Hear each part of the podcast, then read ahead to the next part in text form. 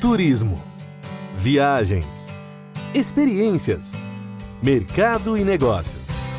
A partir de agora, a equipe Brasil Travel News traz até você o seu podcast de turismo. A apresentação: Eduarda Miranda. Olá, está no ar mais um episódio do seu podcast de turismo onde toda semana você encontra as principais notícias sobre o mundo das viagens, história, cultura, lifestyle, gastronomia, tecnologia e muito mais. No episódio de hoje, vamos falar sobre um tema que está sempre presente nas viagens, algo que nos ajuda a registrar momentos e lugares que muita gente ama, mas que inevitavelmente costuma gerar dúvidas. Estou falando da fotografia. Afinal, principalmente em tempos de pandemia, foram as imagens, sejam fotos ou vídeos, que nos salvaram da monotonia e que, de certa forma, nos fizeram viajar um pouco sem sair de casa. A fotografia tem história e a cada dia evolui. Portanto, hoje vamos saber tudo sobre o magnífico mundo da fotografia. Dicas de fotos em viagens, a câmera ideal para o seu perfil, equipamentos, lentes e muito mais. E para esse bate-papo que promete, eu convido o Ricardo Polesso. Ele que é fotógrafo, fundador do Cara da Foto e autor do livro Cara da Foto. Ele e o irmão são famosos na internet e já produziram diversos vídeos para um curso de fotografia que está entre os mais vendidos e mais bem avaliados do mundo. Ricardo Polesso, seja bem-vindo ao seu podcast de turismo. Poxa, muito obrigado, é um prazer estar aqui, obrigado pelo convite. Ricardo, eu queria te apresentar aqui para os nossos ouvintes, seu podcast da Brasil Travel News, leitores, seguidores, enfim. Conta um pouco, o que é o projeto Cara da Foto, como surgiu essa ideia? Bom, vamos lá. O projeto Cara da Foto surgiu talvez em 2012, quando eu e meu irmão, que sempre fomos apaixonados por fotografia e por viagem. Então tem essa sintonia muito bacana entre as audiências aqui, né? A gente adora viajar, adora fotografia também. Então a gente adorava fotografar, então a gente teve o privilégio de viajar por muitos países do mundo, mas acontece que naquela época tinha um problema seríssimo. As nossas fotos eram toscas, né? Então a gente batia a cabeça para tentar identificar por que será que esse lugar é tão bonito, mas as minhas fotos não conseguem, né, passar essa beleza toda. Então a gente começou a bater cabeça achando que o problema era o equipamento. Então a gente foi lá e investiu pesado em câmeras novas, lentes novas, e só para descobrir que o resultado ficou ainda pior, as câmeras, as fotos ficaram ainda piores, porque uhum. quanto mais avançado o equipamento, mais o fotógrafo está no controle, né? Mais opções manuais, vamos dizer assim. Então a gente teve que rachar a cabeça aprendendo a, a descobrir as questões técnicas de lente, a questão física da fotografia, ler livros, tentar identificar o escasso material que tinha na época de, de ajuda, né, para fotografia na internet, não era tão avançado avançado assim, o YouTube quase não tinha canais brasileiros disso aí, né? Então a gente teve que garimpar conteúdo, a gente teve que buscar informação também de qualidade direto na fonte com os melhores fotógrafos do mundo também. A gente viajou para fazer cursos, workshops, lado, a, eh, lado a lado com eles, basicamente, até que depois de muitos anos, né, de, de patinar e, e gastar pesado em estudo, em equipamento, a gente descobriu que existe sim um caminho mais fácil para se aprender fotografia. E claro que para nós veio ao longo de muito custo, custo de dinheiro mesmo e tempo né? Então a gente lançou o projeto Cara da Foto em 2012, o blog, né? Que é um blog, na época era um site de fotografias de viagem e paisagem, ainda continua sendo, e ele foi desde a, a concepção, né? O, o, maior site de fotografia de viagem e paisagem do mundo em língua portuguesa, e continua sendo, a gente é bastante orgulhoso, né? De, desse, desse feito, e nós junto com o site lançamos um curso, um curso online de fotografia, nessa pegada Cara da Foto, que a gente fala que é direta, sem balela, sem enrolação e na lata. Então, as pessoas que tiveram contato com esse material ficaram bastante gratas, a gente teve um feedback incrível e o curso ficou né, um best-seller logo desde o lançamento e, e, colecionou aí mais de 10 mil alunos nos primeiros meses de lançamento, então a gente viu que isso aí poderia ser realmente uma ferramenta para nós agregarmos né, informação para, digamos, desmistificar a fotografia, aproximar essa coisa que todo mundo gosta de ver fotos, fotos bonitas, é, especialmente. Agora, muitas pessoas acham que uma foto bonita, uma foto, aquelas que né, nos deixam orgulhosos ou que talvez nos gerem fama ou né, engajamento, etc., depende de equipamento caro e anos de experiência. A gente viu que não, não é essa a história, e a gente fundou então o Cara da Foto com essa premissa de que qualquer pessoa em qualquer lugar, com qualquer equipamento, pode fazer fotos incríveis toda santa vez em questão de poucos dias. Então, esse foi né, o, o que nos motivou a fundar o canal da foto, agora quase 10 anos basicamente, e a gente continua até hoje achando formas diferentes de simplificar a fotografia para qualquer pessoa capturar fotos incríveis, aquelas fotos que elas sempre quiseram fazer com qualquer equipamento, de qualquer coisa, em qualquer lugar. Então, talvez uma casca de nós, é isso aí o projeto, e a gente é bastante feliz por estar tocando esse, esse, nessa jornada bastante consistentemente aqui há tanto tempo, e é só o começo ainda, a gente está ansioso pelo futuro ainda. Incrível, Ricardo. É, eu vou começar o curso até para contar aqui para os nossos ouvintes. Eu e a minha sócia, a Marcela, a gente vai fazer o curso, mas eu quis muito gravar essa entrevista antes de começar qualquer etapa desse curso, porque realmente eu quero ter esse olhar que os nossos ouvintes estão tendo agora. Como é que é isso? Né? Como é que é um, é um curso online, são vídeos e fotografia. Então, para essas pessoas, né, que assim como eu, apesar de ter o jornalismo na minha vida, de ter o turismo, nós somos leigos quando o assunto é realmente a foto ideal, principalmente quando a gente fala de paisagem, destinos. Então, para esses que estão curiosos como eu, é, quais são, por exemplo, os cinco princípios básicos da fotografia, independente do equipamento, Ricardo? Olha, tem o famoso framework, né, o passo a passo, que é de cinco passos para fotos sensacionais do cara da foto. Esse é um framework que a gente criou há algum tempo atrás, eu não vou me lembrar de cabeça, olha, olha a gafe, talvez eu me lembre dos cinco aqui agora, mas esses são os pilares da fotografia. Então, o primeiro é você enxergar, né, enxergar com os seus olhos, depois você compor, enquadrar a cena, né, entender quais são os elementos que você pode inserir na sua foto ou qual você pode descartar, para que você tenha uma foto mais harmônica, mais impactante. Depois vem as configurações da sua câmera, seja ela o celular ou, a, ou o próprio equipamento, né, o fotográfico, uma câmera mesmo. Depois o ato da captura em si, onde você pode agregar algum acessório, tipo filtro, é, um tripé, alguma coisa do tipo. E depois vem a etapa da edição fotográfica, que seria né, a, a parte da pós-produção, como eu gosto de falar, a outra metade da, da laranja, onde você de fato corrige os defeitos do equipamento, né, aberrações cromáticas, distorções óticas, corrige os problemas todos que todo equipamento tem até hoje em dia, cores que não condizem com a realidade, a luz está meio esquisita,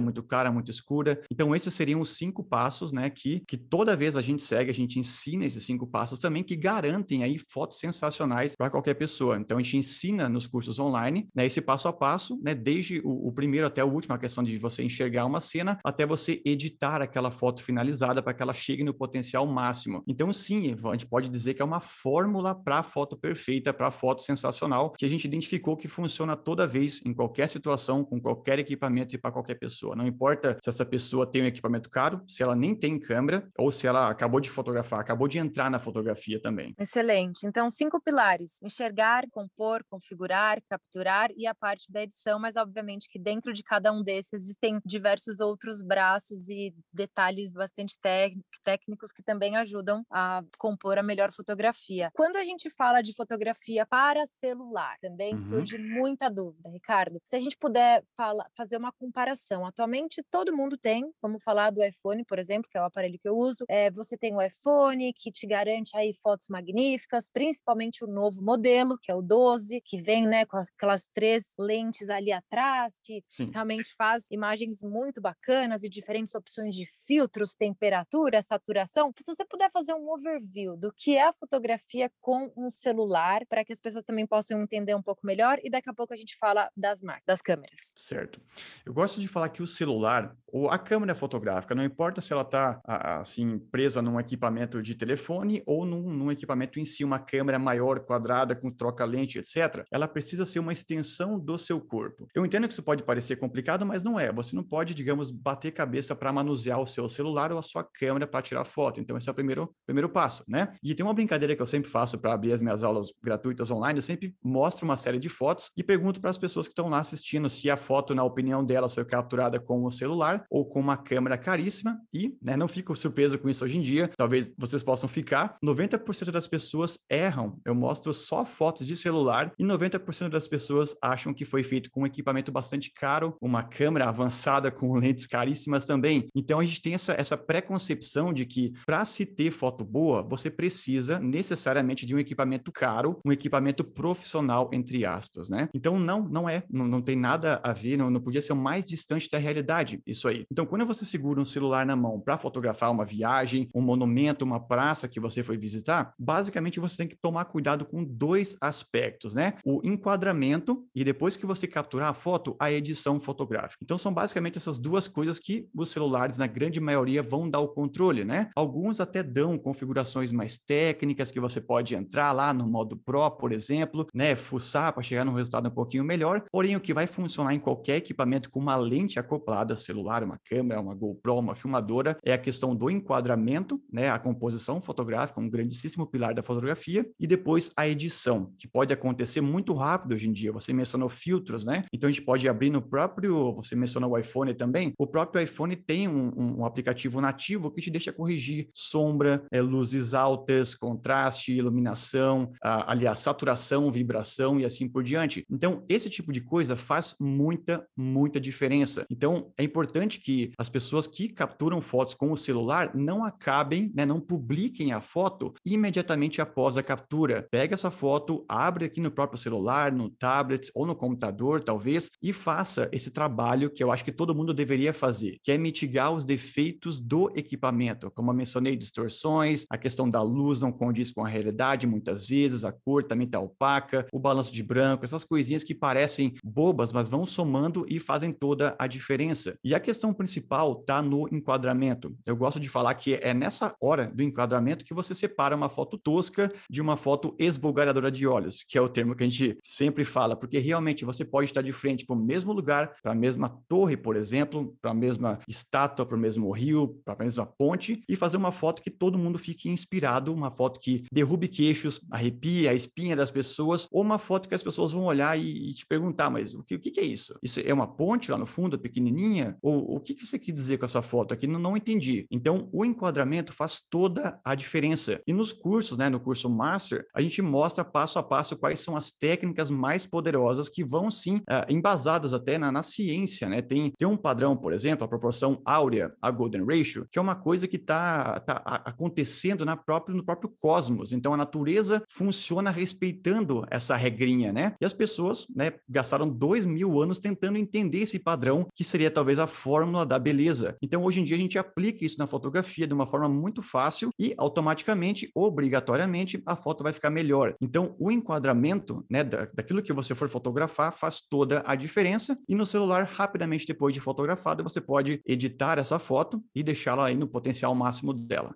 Perfeito. Você usou um termo muito interessante que é mitigar os defeitos ou as falhas do equipamento pra, no momento da edição. Isso é, faz parte do processo da fotografia, como você mencionou. Mas qual é a sua opinião em relação aos exageros? Quando realmente a foto é totalmente transformada nesse passo, no, quando chega ao passo da edição, e não somente foi feita ali uma edição para, como você disse, corrigir pequenas falhas do equipamento. Qual a sua opinião? Perfeito, perfeito. A edição fotográfica ela acontece desde a época das revelações de filme. Poucas pessoas sabem disso. Quando ia se revelar os filmes, colocavam-se ácidos lá para tentar aumentar uma cor, para atenuar uma outra, e faziam-se também montagens, manipulações, cortando o filme, misturando aquelas, aqueles filmes todos para revelar uma foto que não condizia com a realidade. Acontece que com a modernidade, com o Photoshop, por exemplo, esse tipo de coisa ficou mais acessível. E hoje em dia a gente pode ver facilmente todos os dias. E o grandíssimo problema disso aí, especialmente para o nicho de fotografia de viagem, paisagem, natureza, é que a gente pode criar falsas expectativas. As pessoas podem ver uma foto com, digamos, o sol poente entre dois monumentos. Acontece que isso é fisicamente impossível, por exemplo. O sol nunca pode se pôr lá, mas uma pessoa foi, né, alterou a realidade, trocou o céu, colocou o sol onde não, ele nunca iria se pôr, de fato, por exemplo, e criou essa conexão irrealista. Então, a nossa filosofia aqui no cara da foto é de nunca alterar a realidade. O que nós fazemos, ensinamos e recomendamos é para que o fotógrafo, seja ele amador, profissional, entusiasta, entusiasta para que ele mitigue né, distorções, como eu falei, aberração cromática, vinheta escura, a distorção angular que muitas lentes têm, especialmente você mencionou o iPhone, das três lentes, a lente angular, ela dá uma distorção bastante angular, que ela distorce né, as linhas, então dá para se é, corrigir isso aí. A distorção cromática também, o desvio cromático, e com certeza, principalmente a questão da iluminação e das cores. E sem falar, né, um parênteses, que é nessa hora onde você pode colocar sua pitadinha artística, levar a sua foto para o patamar que você bem também entender, fotografia é arte, né? Não tem como negar disso. Então, uma vez que você entende que nós estamos falando de uma arte, é muito difícil falar que é certo ou errado. No entanto, é, frisando, eu não concordo com alteração de realidade, por exemplo, como eu falei na brincadeira, colocar um céu em outro, numa paisagem que não existe, remover uma montanha, aumentar uma montanha, colocar um prédio onde não tinha, uma árvore, por exemplo, em cima de uma montanha que não existia também. Então, esse tipo de coisa eu sei avaliar, eu sei uh, avaliar e reconhecer o esforço, acho bonito, mas para mim é uma coisa, né? A, a questão de filosofia de, de negócios e de arte eu tendo a não fazer e mais respeito quem faz. Então, eu acho que tem edição, né? E manipulação. Quando a gente fala de alteração de realidade, na minha opinião, é uma manipulação, não é mais fotografia. Então, tem essa linha, né? Uma linha bastante tênue, mas uma vez que você entende que a foto ela pode ficar muito melhor em questão de dois ou três ajustes, né? De cor, de luz, você pode ver quão fácil pode ser fazer isso aí sem passar nessa linha de alterar a realidade com cores ultra saturadas ou até mesmo alterando a cena, a paisagem, que de fato aí pode ser eh, até antiético, né, com muitas pessoas. Perfeito. Como você muito bem mencionou, essa questão de edição, que é que usava-se um pouco da química para editar essas cores, enfim, na fotografia, é algo que faz parte da história da fotografia. É, realmente eram técnicas e horas e horas que eles tinham que dedicar ali para realmente fazer essa edição. A revista Brasil Travel News, ela tinha um fotolito na época, então eu pude pegar um pouquinho dessa fase. Eu era muito pequena, mas eu acompanhava ali o pessoal trabalhando dentro do fotolito, uma coisa coisa bem mágica, realmente, a questão da edição, dos cortes todos, para que daí eles pudessem produzir a revista impressa, que hoje ainda é impressa, mas também está mais presente no digital. Então, trazendo Legal. um pouco mais da história da fotografia, Ricardo, é, você também, né, não sei quantos anos você tem exatamente, mas você não pegou tão perto essa questão de fotolito, mas eu quero muito a sua opinião em relação a essa evolução tecnológica que a fotografia passou, trazendo até em termos de comparação a questão do rádio. Quando surgiu a televisão no Brasil, quando surgiu surgiu a televisão colorida,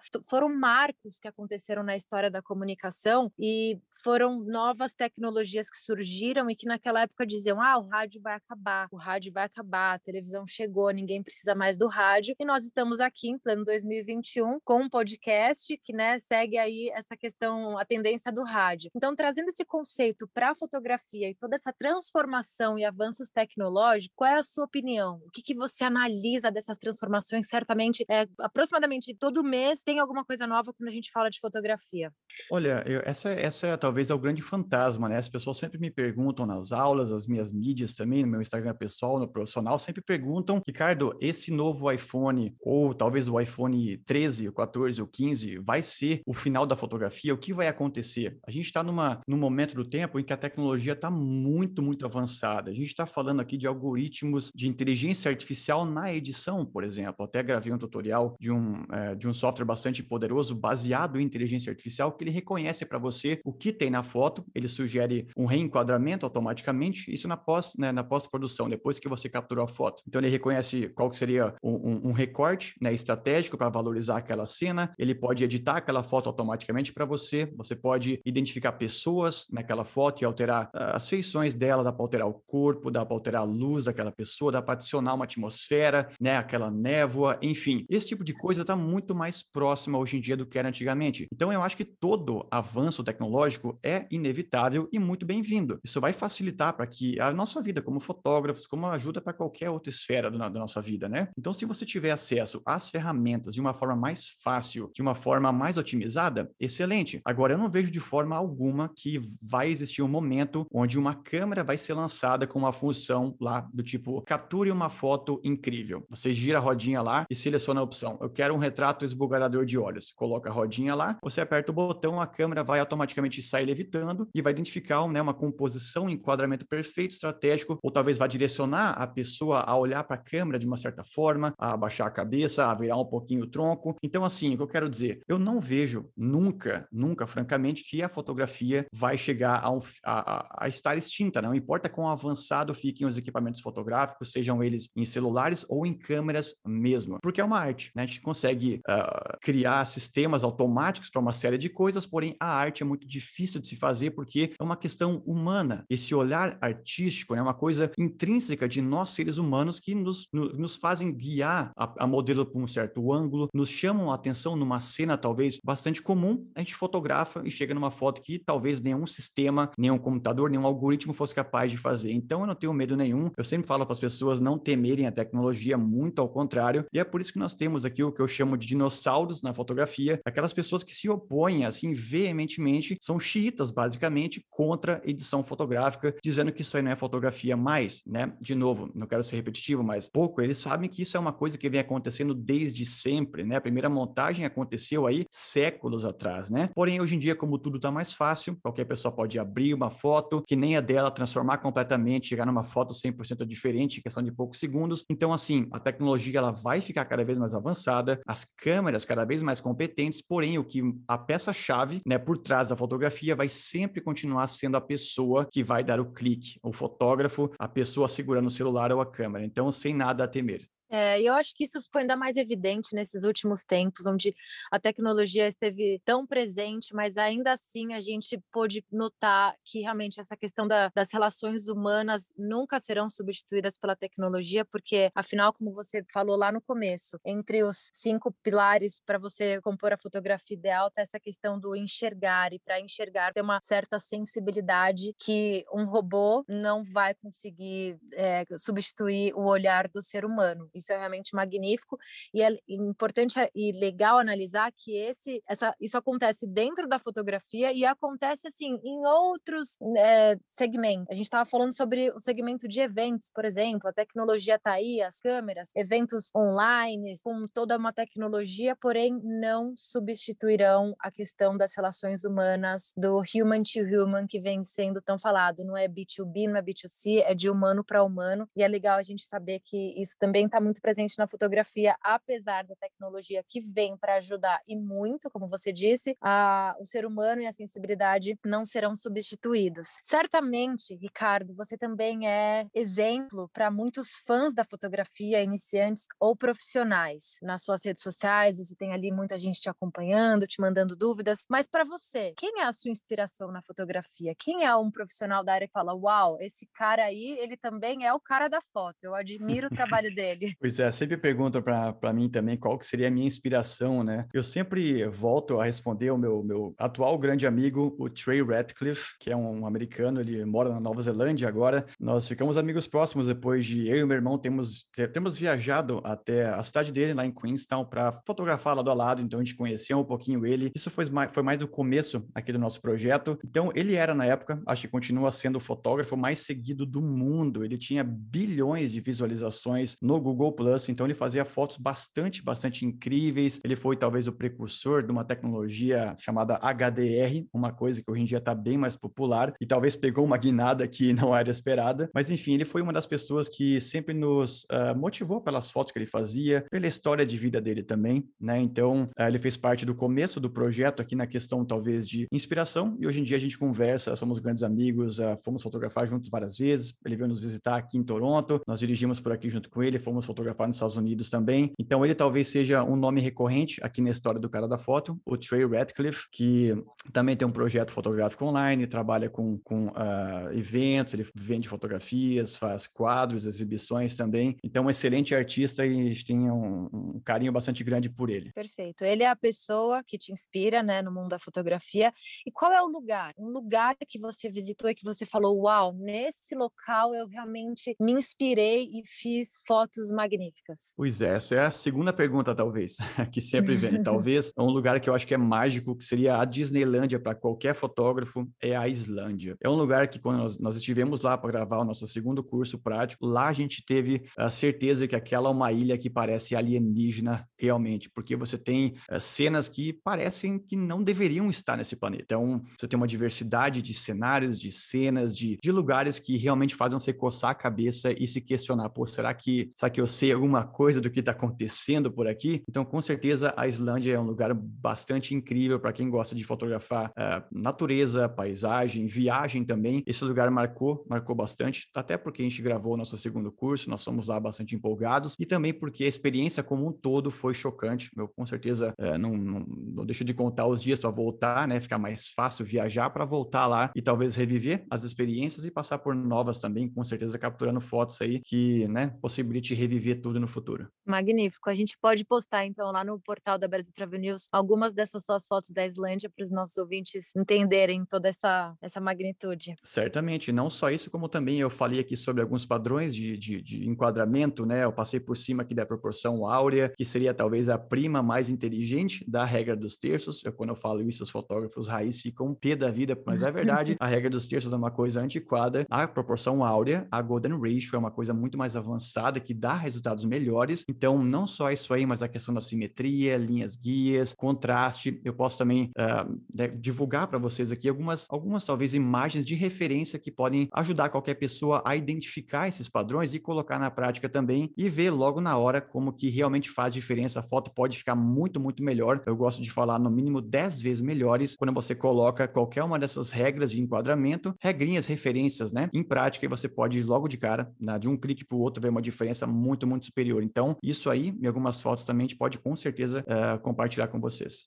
vai ajudar muito, principalmente a galera que nos acompanha aqui, que viaja por aí com a Mac, com a câmera ou com o celular, certamente vai ajudar demais. E um lugar que você ainda não visitou, Ricardo, mas que você já está assim planejando, eu vou para lá, eu vou fotografar em tal lugar nesse destino, qual seria? Um, talvez as Faroe Islands, que elas ficam lá próximas, relativamente próximas da Islândia, é um lugar também que eu descobri através de outros fotógrafos e quando eu bati o olho, eu, eu não podia não podia concluir nada a não ser é montagem. Isso é impossível ser real, não tem como isso ser fisicamente possível. Então é um lugar bastante incrível. Eu não sei como é que é em português, talvez as Ilhas Faroé, eu acho que é Faroe, depois a gente pode colocar isso também lá. Mas é um lugar incrível, com montanhas incríveis, com lagos que uh, fazem cachoeira pro, pro, pro oceano. Então é um lugar que, que, assim, me fisgou os olhos há muitos anos. Eu não vejo a hora de poder ir lá também fotografar. E claro, né, eu digo que é muito mais importante do que a fotografia é a experiência por trás da captura, né? Então fico contando os dias para poder ir lá, conhecer o lugar, fazer boas fotos também, talvez gravar conteúdo, né, com dicas, truques e tudo mais. Legal. E essas dicas e truques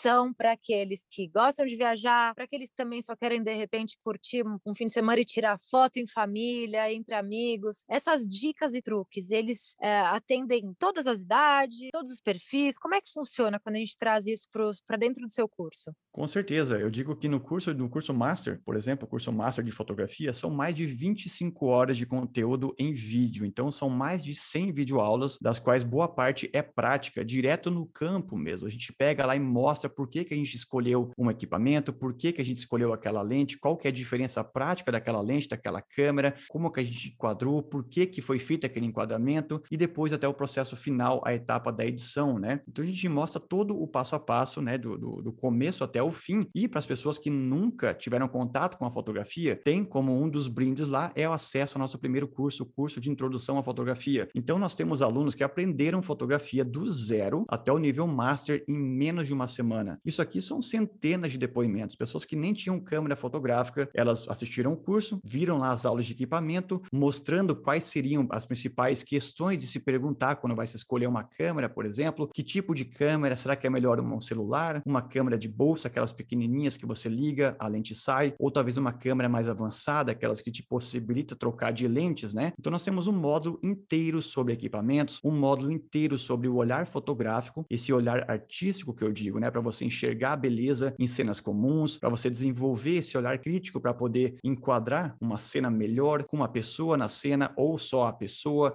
ou só a paisagem, o monumento, enfim, tá tudo né, segmentado em estilos de fotografia, em nichos, até a parte prática, onde são aí talvez, ah, acho que são 15 ou 17 módulos, 17 lugares diferentes que a gente foi lá e mostrou passo a passo como se a pessoa tivesse junto com comigo e com meu irmão mesmo, como se fosse uma terceira pessoa fotografando junto com a gente. Então, esse é um curso que a gente nunca viu nada igual no mundo inteiro. Quando nós criamos ele, até hoje em dia, não existe nada que é tão assim prático, passo a passo, quanto o que nós rachamos a cabeça e, foi bastante desafiador para fazer, mas deu super certo. Nós temos aí é, muitas pessoas de todas as jornadas de, de vida, pessoas que eram profissionais, pessoas que descobriram uma paixão por fotografia depois de ter visto uma foto, pessoas que já eram, por exemplo, professores, aposentados, enfermeiros, pessoas de todas as caminhadas de vida realmente que pularam dentro do curso e viram quão fácil pode ser realmente capturar fotos melhores para qualquer fim, né? Fotos que elas possam mostrar para a família, para os amigos, ou até mesmo ganhar concurso de fotografia. Nós temos uh, muitos, muitos alunos que todo santo ano são premiados em festivais de fotografia no mundo inteiro. Por exemplo, tem pessoas que saíram no Ministério de Turismo do Brasil, pessoas que tiveram moções honrosas da prefeitura da cidade delas por ter ganho concurso de fotografia depois do curso Master, tem pessoas que ganharam concurso de fotografia no mundo inteiro, que tiveram fotos exibidas lá no, uh, agora me esqueci o nome do, do museu, bastante famoso lá na França. Enfim, você pode né, ser uma pessoa comum, uma pessoa que nunca né, teve aspiração fotográfica nenhuma e depois do curso descobrir um universo inteiro que você pode se aventurar e talvez começar a, a investir a seu tempo nisso aí, transformar não só em um hobby, talvez uma profissão também, né? Então, realmente é para qualquer pessoa, não importa se ela é avançada, se ela é intermediária, se ela é avançada. Tanto que a gente ensina gratuitamente no YouTube,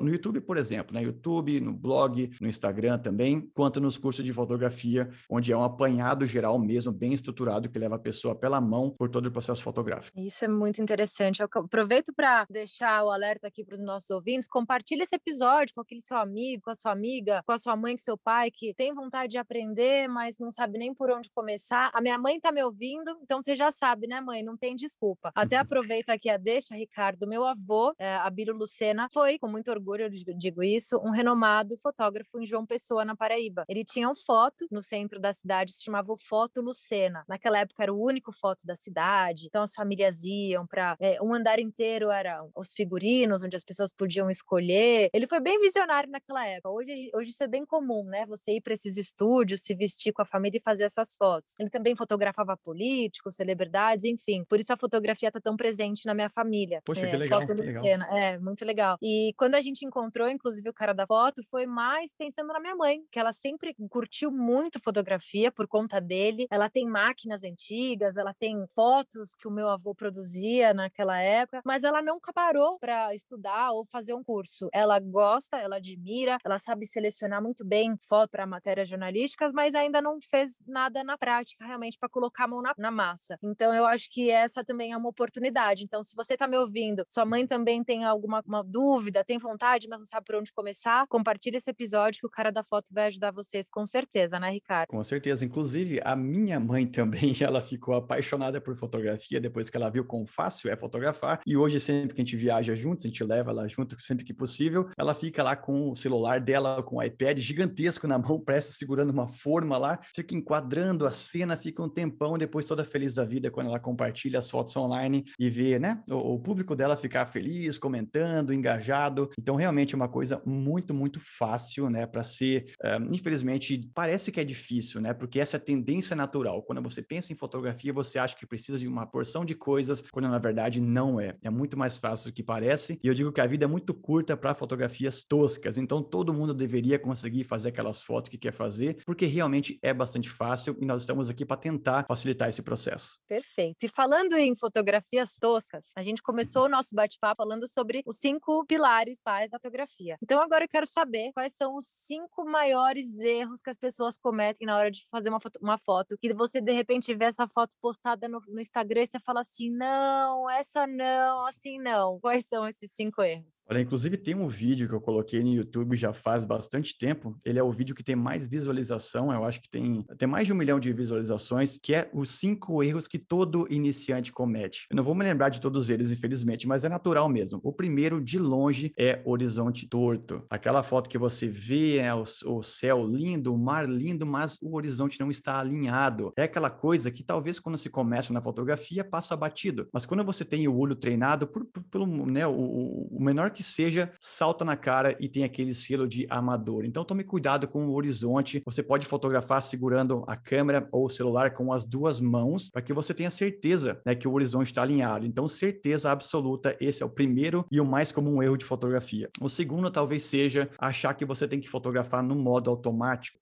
né? Toda câmerazinha tem um quadradinho verde, né? No modo automático. Então, essa aí é talvez não só um erro, mas a maior armadilha da fotografia. Por quê? Porque quem vai fazer a foto não é você mais, é a sua câmera. Se você liga lá no modo verde, aquele azinho com maisinho verdinho do ladinho, a sua câmera vai tomar posse, ela vai, ela pode ligar o flash, ela pode reajustar todos os pilares da fotografia, né? A sensibilidade do ISO, a abertura do diafragma e a velocidade do obturador para chegar no resultado que ela julga que é aquele que você quer. Mas nem sempre dá certo. Aliás, quase nunca dá certo. Então, o segundo erro é você fotografar no modo automático, onde você libera, você cede o controle para o equipamento, que convenhamos, ele não tem essa pegada humana, o olhar artístico que você teve ao identificar uma cena potencial, né? A outra coisa é você cortar, por exemplo, ou talvez o terceiro grande erro comum que eu vejo é cortar a ah, topos de prédios, cortar topo de árvore, ah, ou até mesmo né, cabeça das pessoas, pernas, braços. Você vê que a pessoa está lá parcialmente enquadrada na foto. Então, isso aí gera um, desconforto bastante grande, uma coisa que todo mundo vai ver, né? Antes de ver a cena bonita, a, de se reconhecer, né? A pessoa lá, por exemplo, fotografada, ela vai reparar que tem alguma coisa esquisita naquela foto e tem grande chance de ser porque você acabou uh, não enquadrando a pessoa, o monumento, o prédio, o quadro inteiro. Então, bastante cuidado. Se você vai fotografar, por exemplo, a Torre Eiffel, eu garanto que você coloque ela inteira na foto. Né? Se você não conseguir pegar ela toda, vá mais para trás ou use uma lente que você tem tem mais angular hoje em dia do celular, por exemplo, para que você pegue né, a bendita torre inteira. Outra coisa muito comum que eu vejo é foto tremida, uma coisa que é, sempre que eu coloco vídeos na internet, inclusive tem aulas específicas para isso nos cursos, mas sempre que eu divulgo alguma dica para evitar que a foto fique tremida, o vídeo sempre bomba porque é um erro muito comum, né? Então aquela foto que você vai fazer, na hora você aperta o botão, treme um pouquinho, a foto fica lá mexida. Então você pode estar fotografando a coisa mais linda do mundo. Você está lá de frente para né, o, o, vale mais né, lindo do universo, mas a foto ficou tremida. Então é uma foto que eu gosto de falar, é uma foto perdida, uma foto desperdiçada, né? Que você, infelizmente, não pode usar para nada se você divulgar na internet. Todo mundo que for um pouquinho mais sério né, na fotografia vai entender que é uma foto desperdiçada, uma foto perdida, porque ela ficou tremida. Então, né, eu posso colocar também para vocês depois aqui um, um vídeo onde eu ensino como que você pode evitar fotografar, né, para que ela fique tremida, evitar fotografar fotos que fiquem tremidas. E caso você tenha uma foto que que por um acaso ou por outro ficou tremida, como que você pode mitigar depois através de um software bem bacana também que você pode uh, chegar em resultados, né, vou te dizer assim, surpreendentemente uh, bons. Não vai ser a mesma coisa de sair com uma foto não tremida, foto nítida, porém é o melhor que você pode chegar. E o quinto e último erro que está talvez relacionado com esse quarto, que é foto fora de foco, né? Então, se você sair fora de foco, você não vai querer divulgar essa foto na internet. Ninguém gosta de se mostrar para as pessoas, né, sem que você se identifique. Então, uma foto com o foco perfeito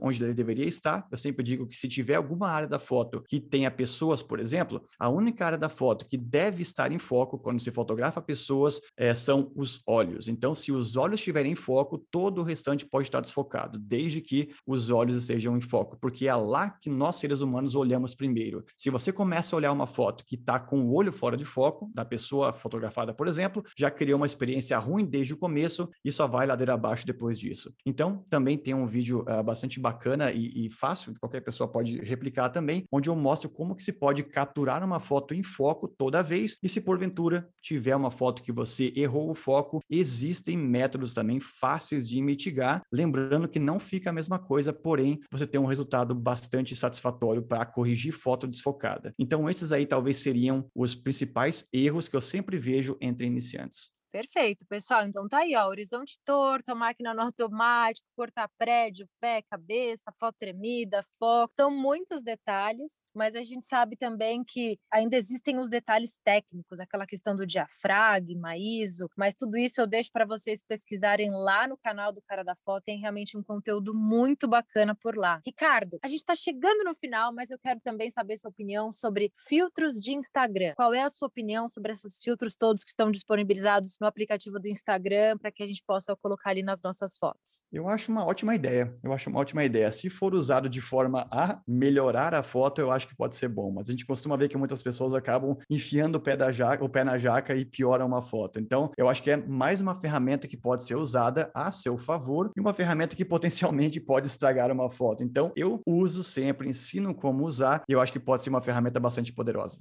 Perfeito. Ricardo, muito obrigada pelo bate-papo Acho que deu para o pessoal aqui entender um pouco sobre o projeto Cara da Foto, sobre o curso, informações básicas aqui para quem curte fotografia, curte viajar e também registrar fotos em destinos, fotos com a família. Acho que ficou bastante completo, mas vocês conferem lá no portal da Brasil Travel News, pessoal, brasiltravelnews.com.br, mais informações. Ricardo também vai disponibilizar alguns links, vídeos e fotos para que vocês possam entender melhor todo o projeto do Cara da Foto. Qualquer dúvida também, manda uma mensagem lá para o Ricardo através do Instagram, que com certeza ele vai responder, né, Ricardo? Com certeza. Muito obrigada pelo seu tempo, Ricardo. Com certeza, foi um prazer enorme falar com vocês aqui. Fico ansioso por um próximo bate-papo. Perfeito. E fica por aqui, então, mais um episódio do seu podcast de turismo. Na semana que vem, a gente volta com muito mais. Até lá. A equipe Brasil Travel News trouxe até você o seu podcast de turismo. Apresentação: Eduarda Miranda.